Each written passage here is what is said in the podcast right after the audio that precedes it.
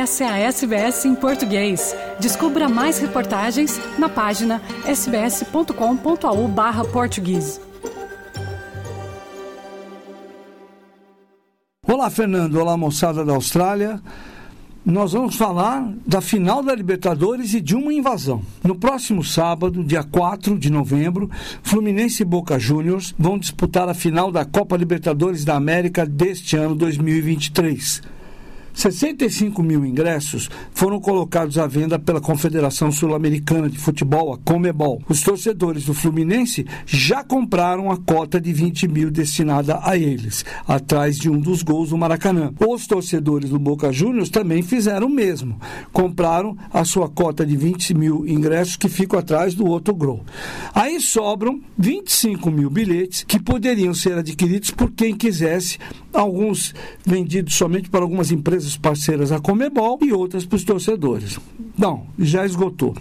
E aí vem uma conta que não está batendo. Os chineses ou bosteiros, como são chamados os fãs, os torcedores do Boca Juniors, estão se mobilizando para promover uma verdadeira invasão argentina no Rio de Janeiro. A estimativa das autoridades argentinas é a ida de cerca de 100 mil torcedores, e eles vão de avião, vão de ônibus, vão de ônibus escolares adaptados, como fizeram na última Copa do Mundo. O Rio viu isso na Copa do Mundo de 2014 no Brasil.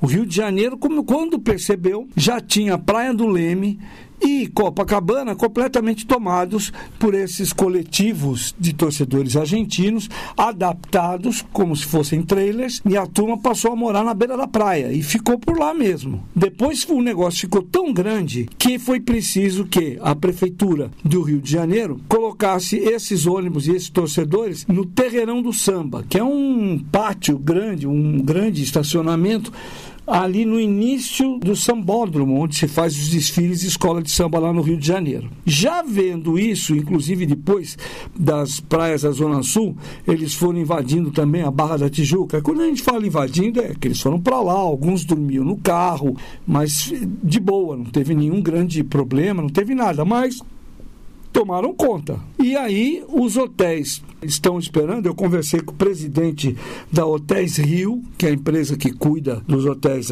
do lado do Rio de Janeiro, o Aníbal Lopes, e ele disse que a expectativa é de que nessa semana agora, eh, do dia 1 de novembro até dia 4, 5, 4 é o dia do jogo, os, os hotéis do Rio de Janeiro vão estar todos lotados, lotação 100%, porque não é só decisão da Libertadores tem também shows de rock, tem também algumas feiras, está tomado mesmo, é uma época muito aquecida. E para os donos de bares e restaurantes, pintou uma lei uma decisão da prefeitura que vai atrapalhar um pouco a expectativa de ganhar um dinheirão com essa turma toda vinda da Argentina para ir beber uma cerveja e tal. A prefeitura decretou nesta sexta-feira de manhã que no dia 3 da próxima sexta-feira já começa uma lei seca em todos os bares e restaurantes ao redor do estádio do Maracanã, pega alguns bairros da zona oeste do Rio de Janeiro.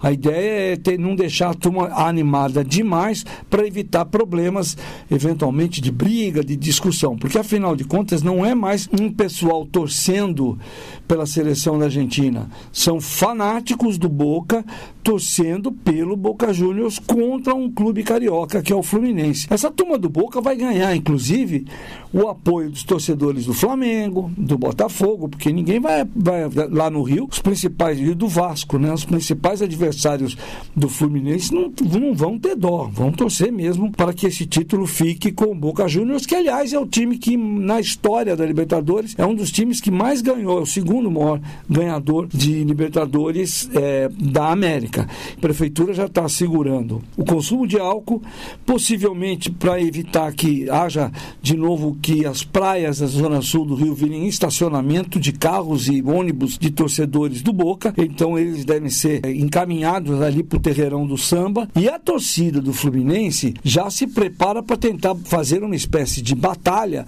mas é pelo barulho dentro do estádio, porque os torcedores do Boca são cantores incansáveis, eles ficam cantando músicas o jogo inteiro. Os torcedores do Fluminense vão tentar fazer frente a esse pessoal todo que vem lá da Argentina. A Polícia Rodoviária Federal, eu conversei com os coordenadores das sedes da Polícia Rodoviária Federal, tanto em Porto Alegre quanto em Curitiba, no Paraná, e eles explicaram que vai haver escolta para os, os ônibus dos torcedores nas estradas, especialmente a BR-116, que vão sair, número um, via Uruguaiana, no Rio Grande do Sul, e aí subindo, ou via Foz do Iguaçu, no Paraná. Hoje em dia, os argentinos, por algum motivo, preferem passar por, por Foz do Iguaçu. E aí, qual é o esquema? Cada ônibus recebe um papel que diz que você só pode parar nesses postos de reabastecimento, onde vai ter restaurante, vai ter banheiro, essa coisa toda. E nesses lugares haverá um reforço policial, basicamente para evitar algum tipo de vandalismo, apoiando. E depois, as polícias rodoviárias federal, Santa Catarina e São Paulo também vão acompanhar até chegar no Rio. Aí o problema passa a ser da Polícia Rodoviária Federal do Rio de Janeiro. Então, assim, o clima do jogo promete ser um pouquinho diferente do que é normalmente, né? Lembrando, o município do Rio de Janeiro, nesta segunda-feira que passou, encontrou um quadro de violência e de protestos por parte de milícias, ou seja, grupos de policiais que mandam em vários bairros do Rio de Janeiro dinheiro ilegalmente e bairros de pobres, na maior parte, na Zona Norte e na Zona Oeste,